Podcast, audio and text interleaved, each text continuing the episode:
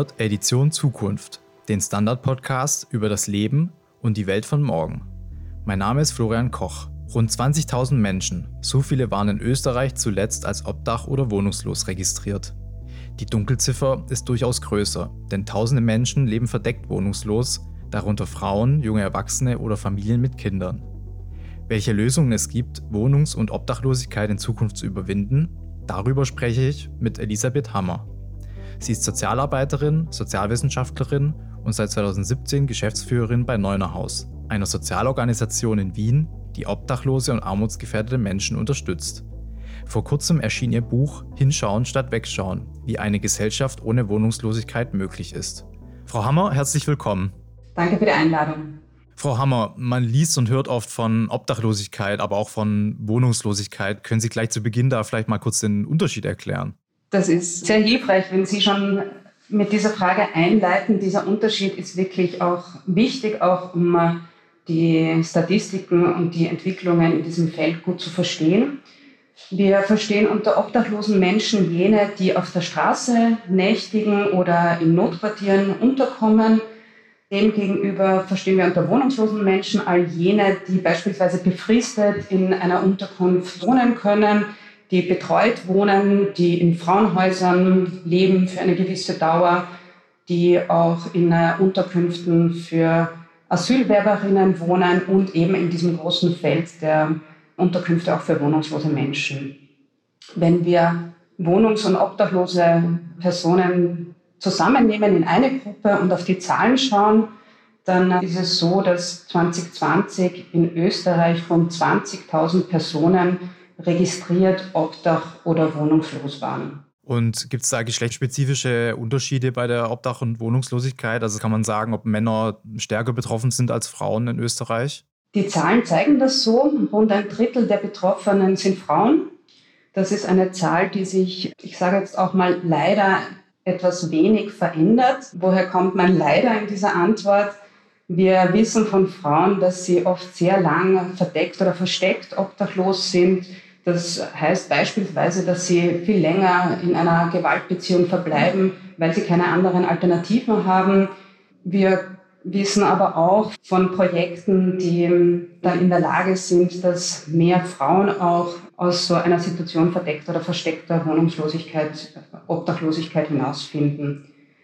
Vielleicht nochmal zu den Zahlen generell. Ich habe gesprochen von rund 20.000 Personen, die registriert obdach- und wohnungslos sind. Da ist dieses Wort registriert versteckt. Grundsätzlich gehen wir aus von einer recht hohen Dunkelziffer an obdach- und wohnungslosen Personen. Das betrifft viele Gruppen. Das betrifft, wie ich schon angesprochen habe, Frauen, die verdeckt obdachlos sind. Das betrifft junge Erwachsene, die in ihrer Familie nicht mehr willkommen sind. Das betrifft LGBTIQ-Personen beispielsweise. Das sind Menschen, die auf der Suche nach Arbeit nach Österreich gekommen sind und in prekären Unterkünften, in auch Massenunterkünften leben. Da glauben wir doch, dass die derzeitigen Erhebungsmethoden nicht die realen Verhältnisse gut widerspiegeln. Das ist auch zu berücksichtigen. Darf ich fragen, wer diese Erhebungen eigentlich macht? Also man hört es ja immer wieder auch aus Deutschland zum Beispiel, dass da sehr wenig verlässliche Zahlen vorhanden sind. Also wer macht diese Zahlen und wie wird es überhaupt erhoben? In Österreich macht das die Statistik Austria, die, der Dachverband der Wohnungslosenhilfeorganisationen, die BAVO, ist auch im guten Austausch mit der Statistik Austria. Gleichzeitig arbeiten wir auch daran, dass sich diese Erhebungsmethoden verbessern in Zukunft. Das ist wirklich ein sehr großes Anliegen, weil alle Maßnahmen, die effektiv sein sollen, natürlich beruhen darauf, dass wir eine gute Datengrundlage haben. Nun ist Obdachlosigkeit in unserer Gesellschaft ja häufig mit Vorteilen verbunden. Können Sie vielleicht erklären, welche Ursachen es prinzipiell für Wohnungs- und Obdachlosigkeit in Österreich gibt? Das, was medial häufig als erstes genannt wird, so wie ich das überblick, sind häufig Brüche in der Biografie. Das kann sein eine Trennung, eine Scheidung, eine psychische Erkrankung, eine gescheiterte Selbstständigkeit. Das sind durchwegs auch Bruchlinien, die auch im Zusammenhang mit Wohnungs- und Obdachlosigkeit stehen. Gar keine Frage, das berichten auch die Betroffenen. Irgendwann gab es diesen Kipppunkt, der sozusagen zu einer Abwärtsspirale geführt hat. Wichtiger sind uns in der Arbeit mit den Betroffenen, aber auch in der politischen, gesellschaftspolitischen Arbeit natürlich die strukturellen Faktoren. Wohnungs- und obdachlos wird man dann, wenn man keine Wohnung mehr hat. Das ist ein banales Faktum. Wie kommt es dazu? Es ist die Kombination aus steigenden Wohnkosten und stagnierenden Einkommen, die am Ende dazu führt, dass Menschen ihre Wohnung verlieren oder eben auch nicht in der Lage sind, eine leistbare Wohnung auch zugänglich zu haben für sich. Und hier sind die Entwicklungen wirklich auch alarmierend. Das muss man ganz einfach sagen. Das beobachten wir jedenfalls seit einem Jahrzehnt. Die Netto-Mietpreise in Wien beispielsweise haben sich von 2010 bis 2020 um 50 Prozent erhöht. Die Einkommensentwicklung hinkt dramatisch hinterher. Nochmal mehr, wenn man sich das unterste Einkommensquartil anschaut. Und da habe ich noch gar nicht gesprochen über Teuerungen jetzt, was Energie betrifft oder aber auch was ganz einfach die Lebensmittelpreise betrifft. Hier sprechen schon armutsgefährdete Haushalte davon, dass sie in Zukunft sehr hohe Belastungen auf sich zukommen sehen. Also diese Befürchtungen, die Sorgen und Nöte der Menschen sind jetzt schon sehr groß. Und die Statistik Austria hat erhoben, dass schon jetzt 13 Prozent der Haushalte zumindest einmal im Jahr mit einem Rückstand an Miete, Betriebskosten konfrontiert sind. Wenn ich jetzt nochmal auch eingehe auf die mögliche Entwicklung der Zahlen, von Obdach und Wohnungslosigkeit in Zukunft, dann erwarten wir da durchaus eine Erhöhung der Zahlen. Wir sehen sie noch nicht. Das ist grundsätzlich eine gute Nachricht. Interessanterweise sind auch die Zahlen von 2019 auf 2020 ein Stück weit gesunken. Das ist zurückzuführen womöglich einerseits auf Maßnahmen, sozialstaatliche Maßnahmen wie Delogierungsstopps im Zusammenhang mit der Pandemie. Womöglich bildet sich auch da ein Stück ein Paradigmenwechsel in der Wohnungslosenhilfe ab, insofern als man stärker darauf schaut, dass Menschen möglichst kurz nur noch in einer Einrichtung wohnen, bevor sie sich wieder verselbstständigen. Das, was wir aber vermuten, ist, dass mit einem gewissen Nachholeffekt die Zahlen von Obdach- und wohnungslosen Menschen künftig drastisch steigen werden. Da geht es einerseits um die strukturellen Kennzahlen, die ich eben schon genannt habe. Andererseits wissen wir auch beispielsweise aus einer vergangenen Krise, die Finanzkrise 2008 ist da zu nennen, dass in den darauffolgenden fünf Jahren die Kennzahl Obdach- und wohnungsloser Menschen um ein Drittel gestiegen ist. Also da müssen wir uns durchaus auf steigende Zahlen einstellen, wenn wir nicht jetzt auch wirksame Gegenmaßnahmen ergreifen. Um einige der Punkte, die Sie gerade angesprochen haben, wird sicher nachher eh noch gehen. Schauen wir uns vielleicht einmal noch kurz die aktuelle Situation an. Also welche Anlaufstellen oder Hilfen gibt es in Österreich derzeit für Menschen, die eben auf der Straße leben müssen oder keinen festen Wohnsitz haben? Ich habe da einen besonders guten Überblick über die Wiener Situation. Das stelle ich voran. Ähm, die gilt auch grundsätzlich im europäischen Vergleich als vorbildhaft, weil sie eine sehr vielfältige, differenzierte Unterstützungsstruktur anbietet man glaubt es vielleicht gar nicht. In Wien sind rund 30 Sozialorganisationen in diesem Feld engagiert. Es gibt 130 verschiedene Angebote, die auch von über 12.000 Obdach- und wohnungslosen Menschen auch genutzt werden. Die Angebote lassen sich einteilen in unterschiedliche Kategorien, sage ich jetzt einmal. Den Hauptteil bilden sogenannte betreute Wohnformen. Das sind Einzelwohnplätze, das sind Wohnplätze für Familien, das ist eine gesicherte Wohnmöglichkeit, die häufig befristet ist, in manchen Fällen auch dauerhaft ermöglicht wird und wo auch eine Betreuung vor Ort vorhanden ist. Das ist der eine große Block in Wien. Das zweite ist, dass natürlich ganz zentral ist, dass es eine niederschwellige Struktur der Notunterbringung gibt. Wirklich ein Dach über dem Kopf, wenn man nicht weiß, wohin man gehen kann, wie man die nächste Nacht verbringt.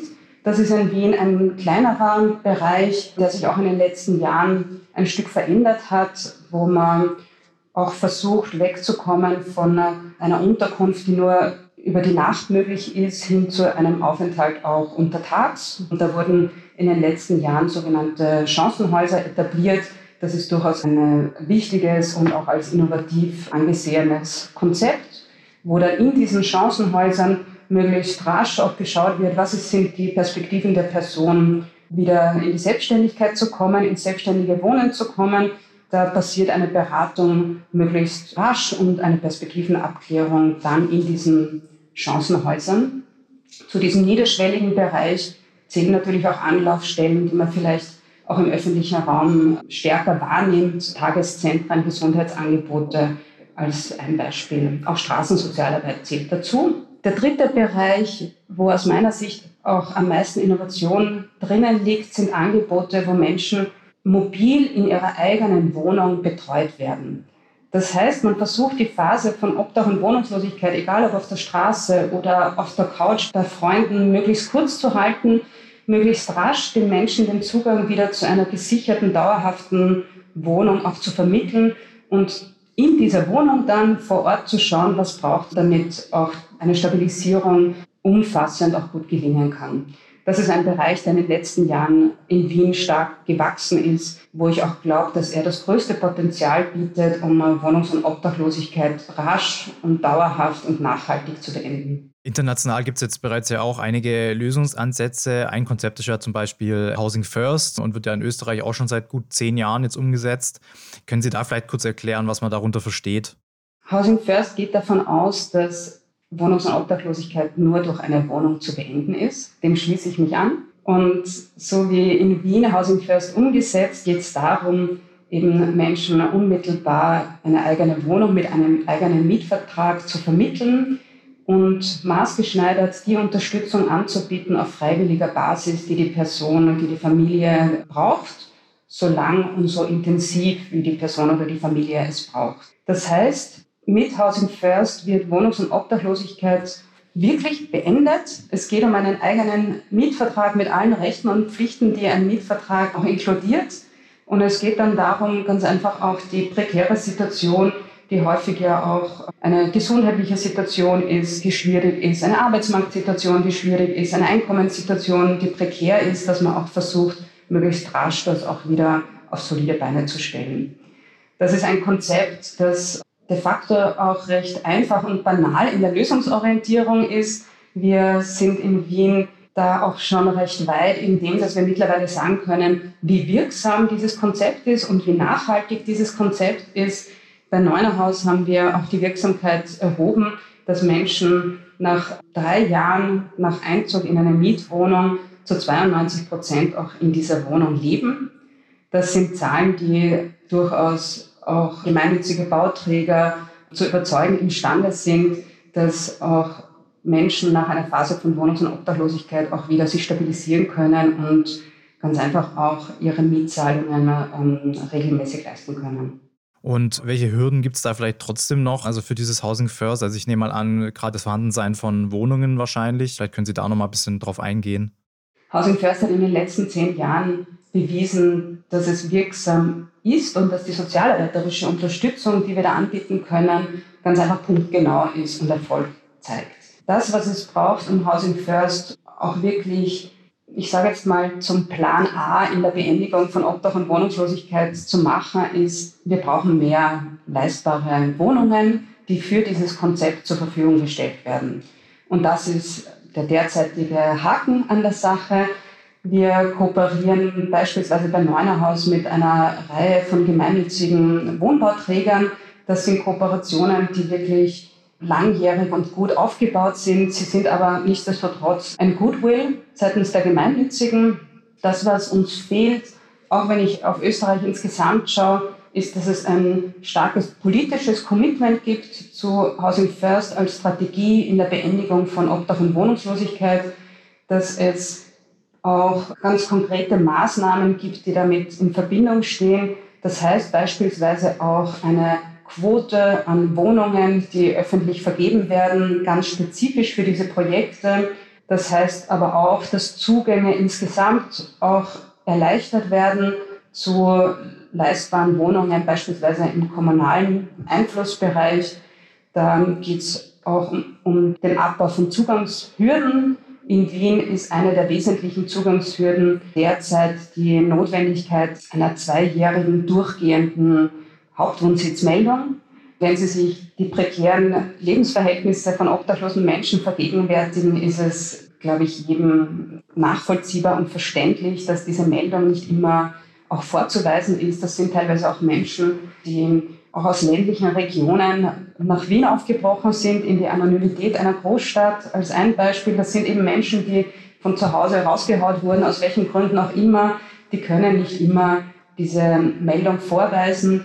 Dieser Abbau von Zugangshürden ist ganz wesentlich, um auch für Menschen, die ein ganz dringendes Wohnbedürfnis haben, weil sie sonst auf der Straße nächtigen müssen, auch unmittelbar Hilfe anzubieten. Und kann man das sagen, wie viele Wohnungen man da in den nächsten Jahren bräuchte sozusagen? Also was wäre da so der Bedarf? Also wir brauchen jetzt schon jedenfalls, jedenfalls in Wien 1000 Wohnungen mehr, als wir haben. Gleichzeitig würde ich diese Zahl sehr mit Vorsicht genießen, denn äh, ich habe schon vorher ausgeführt, die Krisenlage und die strukturellen Kennziffern verschlechtern sich. Wir müssen damit rechnen, dass wir mehr Menschen mit einer leistbaren Wohnung auch sehr rasch versorgen müssen und wollen. Also hier ist sicher von einer Zahl auszugehen, die ein Mehrfaches ist als diese rein 1000 Wohnungen. Sie haben vorher auch schon zu Beginn des Gesprächs auch den Wohnungsmarkt eh schon angesprochen. Was muss sich da aus eurer Sicht generell eigentlich ändern? Ich glaube, ich kann mich da ein Stück wieder wiederholen. Es braucht mehr leistbare Wohnungen für Menschen, die ein dringendes Wohnbedürfnis haben. Natürlich braucht es eine Erhöhung der Anzahl leistbarer Wohnungen. Da sind wir uns auch in der Szene sehr unsicher, ob derzeit für das richtige Einkommenssegment gebaut wird. Wenn ich mir die großen Flächen auch in Wien anschaue, die frei finanziert gebaut und dann vergeben werden, es braucht stärker eine Berücksichtigung von Menschen, die beispielsweise auch keine Reserven haben, um im gemeinnützigen Wohnbau die notwendigen Eigenmittel auch dann zur Verfügung zu stellen. Wir sind da in Österreich sehr, sehr erfreut über ein Projekt, das das Sozialministerium derzeit fördert, wo für wohnungs- und obdachlose Menschen diese erforderlichen Eigenmittel für gemeinnützige Wohnungen auch übernommen werden. Das ist ein wesentlicher Faktor. Natürlich geht es auch darum, Mietpreise nach oben hin zu begrenzen. Als eines, das, was ich schon angesprochen habe, ist auch den Zugang zu einem kleinen Segment an leistbaren Wohnungen auch jenen zur Verfügung zu stellen, die das dringendste Wohnbedürfnis haben. Das sind einzelne Maßnahmen aus einem Blumenstrauß an Dingen, die, glaube ich, auch schon wirklich lange Jahre am Tisch liegen ich erinnere auch an, eine, an das Thema Leerstand. Es ist auch gut, dass das jetzt wieder stärker in den Diskurs kommt. Da erwarten wir uns in der Wohnungslosenhilfe nicht unmittelbar Wirkungen. Nichtsdestotrotz glaube ich, dass die derzeitige Beschäftigung mit leistbarem Wohnraum noch nie so umfassend war und noch nie so breit gesellschaftlich geführt wurde. Da bin ich sehr zuversichtlich, dass es uns gesellschaftlich gelingen kann, auch den Fokus auf jene zu richten, die eben, wie ich schon gesagt habe, das dringendste Wohnbedürfnis haben. Wir machen eine kurze Pause und sind gleich wieder zurück. Guten Tag, mein Name ist Oskar Bonner. Ich habe den Standard gegründet, weil es damals keine Zeitung gab, die mit den Menschen auf Augenhöhe kommuniziert hat. Guten Tag, mein Name ist Michael Grill und ich lese den Standard, weil genau das wichtig ist. Fundierte Berichterstattung, die erklärt und nicht belehrt. Der Standard, der Haltung gewidmet. Eine weitere wichtige Säule sozusagen auch in der Obdachlosenhilfe, die Sie in Ihrem Buch ansprechen, ist die Peer-Arbeit. Können Sie da vielleicht kurz erklären, was das ist und welche Erfahrungen Sie damit bisher gemacht haben? Bei Peer-Arbeit geht es eigentlich um eine Unterstützung von gleich zu gleich. Wir haben in Wien mit Unterstützung des Fonds Soziales Wien einen Kurs ins Leben gerufen, der ehemals wohnungs- und obdachlose Menschen ausbildet, damit sie dann mit ihrer Geschichte, mit ihrer Erfahrung Teil der Teams der Wiener Wohnungslosenhilfe sein können und da auch nach einer Phase von Obdach und Wohnungslosigkeit auch wieder einen Zugang zum Arbeitsmarkt finden und ihre Expertise zur Verfügung stellen. Dieses Peer-Projekt ist großartig angelaufen. Wir bilden jetzt schon das fünfte Mal, das fünfte Jahr in Folge rund 20 Menschen aus Zwei Drittel der Menschen arbeiten auch in Teams der Wohnungslosenhilfe und sind auch so etwas wie stellvertretende Hoffnung für Menschen, die sich derzeit in einer Notlage, in einer Krise, in der absoluten Hoffnungslosigkeit befinden. Dieses Brückenbauen zwischen diesen Menschen, denen, die schon eine Phase an Obdachlosigkeit hinter sich haben und denen, die da auch noch auf dem Weg sind, ist ganz einfach ähm, unglaublich berührend, aber einfach auch unglaublich effektiv diese Menschen, die da auch jetzt Teil der Teams sind, helfen uns dabei, unsere Angebote auch noch besser auszurichten auf die, die davon betroffen sind, da auch noch maßgeschneiderte Unterstützung zu bieten. Menschen, die einmal wohnungs- und obdachlos waren, sprechen eine, manchmal eine andere Sprache, arbeiten mit anderen Bildern, haben Erfahrungen gemacht, die wir, so wie wir hier in der Mittelschicht uns eingerichtet haben, hoffentlich noch nicht gemacht haben. Das sind Sachen, wo wir in der Wohnungslosenhilfe stolz sind, wenn wir die auch stärker in unsere Art und Weise, wie wir Hilfe und Unterstützung erbringen, integrieren können.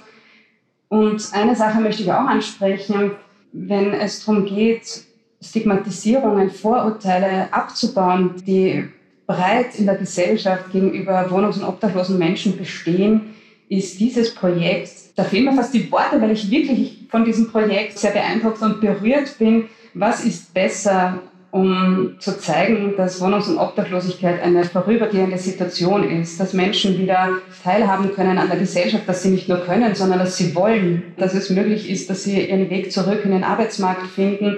Dieses Projekt ist die beste Antwort auf Stigmatisierung und Vorurteile, wenn wohnungs- und obdachlose Menschen mit uns gemeinsam an der Beendigung von Obdachlosigkeit arbeiten. Sehr interessant auf jeden Fall. Also das fand ich auch im Buch ganz gut geschildert und sehr ausführlich. Sie schreiben auch, dass Wohnungs- und Obdachlosigkeit ja Menschenrechte verletzt am Ende des Tages. Brauchen wir ein Recht auf Wohnen? In Österreich setzt sich die BAWO, der Dachverband der Wohnungslosenhilfeeinrichtungen, für ein Recht auf Wohnen ein. Die Art und Weise, wie dieses Recht auf Wohnen dann auch einklappbar sein kann, ist eine Frage, wo sich Juristinnen besser den Kopf zerbrechen, ähm, als ich es in der Lage bin. Ich glaube, es braucht vor allem gesellschaftlich in einem ersten Schritt eine gemeinsame Sicht, dass die Beendigung von Obdach und Wohnungslosigkeit nicht nur eine Sonntagsrede ist, sondern eine Vision ist, die realisierbar ist und die wir aufgrund auch der Menschenwürde und des gesellschaftlichen Zusammenhalts und der gesellschaftlichen Solidarität ganz einfach auch in Angriff nehmen müssen. Das Recht auf Wohnen auch in der Verfassung zu verankern und einklagbar zu machen, kann auf diesem Weg definitiv unterstützen. Und dieses Recht auf Wohnen weist dann auch sehr spezifisch darauf hin, wo jetzt auch Ausschlüsse wohnungs- und obdachloser Menschen passieren, die menschenrechtspolitisch ganz einfach höchst fragwürdig sind. Diese Vision, die Sie gerade geschildert haben, die teilt ja auch die EU. Bis 2030 möchte man hier die Obdachlosigkeit beenden. Sind da in den nächsten Jahren jetzt konkrete Maßnahmen in den Mitgliedstaaten zu erwarten? Die EU-Kommission hat sich im letzten Jahr darauf verständigt, Obdach- und Wohnungslosigkeit als Ziel bis 2030 zu beenden. Das ist grundsätzlich großartig. So viel Engagement, und Commitment gab es in den letzten Jahren meines Wissens nach nicht. Alle Mitgliedstaaten haben sich auch dazu verpflichtet, auch Österreich steht da in der Schuld. Und was ist davon zu erhoffen? Wir lobbyieren dafür, dass auf mehrfacher Ebene jetzt mit Nachdruck an der Beendigung von Obdach und Wohnungslosigkeit gearbeitet wird. Das erste ist, wir fordern in Österreich eine Strategie, eine nationale Strategie zur Beendigung von Obdach und Wohnungslosigkeit. Viele Länder haben das schon, sechs europäische Länder haben das schon. Frankreich ist ein Beispiel, Finnland ist ein Beispiel. Fünf weitere EU-Länder sind gerade dabei, so eine nationale Strategie zu erarbeiten. Österreich sollte da wirklich nicht ins Hintertreffen kommen. So eine nationale Strategie ist wirklich bedeutsam, weil die Regelungskompetenzen im Wohnbau sehr aufgesplittert sind zwischen Kommunen, zwischen Ländern. Da braucht ein starkes Engagement auch vom Bund, hier ein Stück zu sortieren und eine Führungsrolle auch zu übernehmen für dieses Thema. Das, was wir auch fordern, ist, dass Housing First als wirkungsvolle Strategie zur Beendigung von Wohnungs- und Obdachlosigkeit auch Mainstream wird. Da gibt es ein paar Hebel, an denen man wirklich ansetzen muss. Ich habe schon genannt, es braucht auch eine Verpflichtung, dass eine Prozentzahl der Wohnungen im Bestand oder der neu gebauten Wohnungen auch für diesen Zweck gewidmet werden. Es braucht eine Unterstützung, damit diese Eigenmittel auch keine Hürde mehr darstellen im Zugang. Es braucht Veränderungen im Zugang. Das alles ist nicht Rocket Science, sondern grundsätzlich schon gut ausgearbeitet. Da geht es darum, das auch politisch beherzt auch in Umsetzung zu bringen. Das, was wir auch österreichweit fordern, ist eine bessere Erhebung von Zahlen und Daten rund ums Thema Obdach und Wohnungslosigkeit. Da gibt es durchaus auch Bereitschaft, hier auch weiter daran zu arbeiten. Das, glaube ich, würde uns wirklich auch helfen, um die Problemlage auch in Zukunft gut zu erfassen und maßgeschneidert darauf zu reagieren. Es gibt also einiges, was getan werden kann. Ich habe mal irgendwo gehört, Obdachlosigkeit wird gemanagt und nicht gelöst. Ist aus Ihrer Sicht eine Gesellschaft ohne Obdach und Wohnungslosigkeit möglich? Derzeit sind 20.000 Menschen in Österreich registriert, obdach oder wohnungslos. Ich kann mir beim besten Willen nicht vorstellen, wie man mir das ausreden wollen würde, dass diese Anzahl eine ist, wo man gesellschaftlich scheitert. Ich bin wirklich der festen Überzeugung, dass gerade jetzt auch ein guter Zeitpunkt ist, um diese Vision beherzt in die Realität zu bringen. Sozialorganisationen zeigen täglich, dass das funktioniert. Es gibt genügend Piloten, beispielsweise zu Housing First, die das in einem kleineren Maßstab auch auf den Boden bringen. Es geht rein darum, um diesen Maßstab zu verbreitern, das in die Breite zu bringen. Die Lösungen liegen am Tisch. Da, glaube ich, geht es auch wirklich darum, diese Expertise der Sozialorganisationen auch noch besser zu nutzen und auch mit ihnen gemeinsam zu schauen, was sind die innovativen Ansätze, mit denen es gelingen kann, eben auf breiter Basis dieses Ziel umzusetzen. Ich glaube auch, dass gesellschaftlich gerade wir in einer Situation sind, wo wir alle am eigenen Leib erfahren haben, was es bedeutet, eine Wohnung als Rückzugsort zu haben. Das eine ist die Pandemie, die es uns gezeigt hat, wir brauchen einen Ort, wo wir uns schützen können, wo wir privat sein können, wo wir auch Kraft sammeln können. Ich glaube auch deshalb, dass die Pandemie als ein Element und die Frage von Teuerungen jetzt als ein anderes Element auch wirklich eine gesellschaftliche Stimmung geschaffen hat, die auch dazu in der Lage ist zu sehen und auch stärker aktiv zu werden, indem das Wohnen auch wirklich ein Grundbedürfnis ist, wo wir uns gesellschaftlich gut anstrengen sollen, dass das jedem und jeder Person zugänglich gemacht wird. Wir sind gerade eh schon bei der Gesellschaft. Was muss sich Ihrer Meinung nach vielleicht auch gesellschaftlich ändern, was das Thema Obdach oder Wohnungslosigkeit angeht? Vielleicht zum Abschluss als Frage. Über lange Jahre war Obdach und Wohnungslosigkeit ein Thema, mit dem allein der Sozialbereich befasst war. Und zwar auf eine Weise, wo man davon ausgegangen ist, da braucht es lange Phasen an Stabilisierung und Betreuung in einem auch gewissermaßen geschützten Rahmen des Sozialbereichs. Ich bin froh, dass es da in den letzten Jahren zu einem Paradigmenwechsel gekommen ist, der dieses Thema, die Beendigung von Obdach und Wohnungslosigkeit stärker dorthin gibt, wo es gelöst werden kann, nämlich in Richtung Wohnbau. Der Sozialbereich kann für sich genommen Wohnungs- und Obdachlosigkeit nicht beenden, sondern das muss der Wohnbau tun, die Wohnungspolitik tun. Es geht um leistbare Wohnungen, die ihm zur Verfügung gestellt werden. Und da glaube ich auch, dass sich noch ein Stück weit das Verständnis auch bei wohnpolitischen Akteurinnen verbessern muss, dass sie in der Verantwortung sind, ihren Beitrag zu leisten, Wohnungs- und Obdachlosigkeit zu beenden. Sozialarbeiterisch, betreuerisch wissen wir, wie wir mit den Leuten arbeiten, wie wir die Unterstützungsstrukturen, die Beziehungen, die Hilfeleistungen anbieten, damit auch Menschen wieder Hoffnung fassen, wieder in den Tritt kommen, wieder selbstständig auch ihr Leben führen können. Frau Hammer, vielen Dank für das Gespräch. Ich danke Ihnen. Damit auch ein herzliches Dankeschön an euch, liebe Hörerinnen und Hörer. Was denkt ihr? Was braucht es, um die Obdachlosigkeit künftig zu überwinden? Schreibt uns euren Kommentar auf derstandard.at/slash Zukunft. Dort findet ihr auch viele weitere Artikel rund um das Leben und die Welt von morgen. Wenn euch der Podcast gefällt, dann lasst uns doch eine Bewertung da. Unterstützen könnt ihr uns, wenn ihr für den Standard zahlt, zum Beispiel mit einem Abo. Alles weitere dazu auf abo.derstandard.at. Die nächste Folge Edition Zukunft erscheint wie immer in zwei Wochen. Bis dahin alles Gute und bis zum nächsten Mal.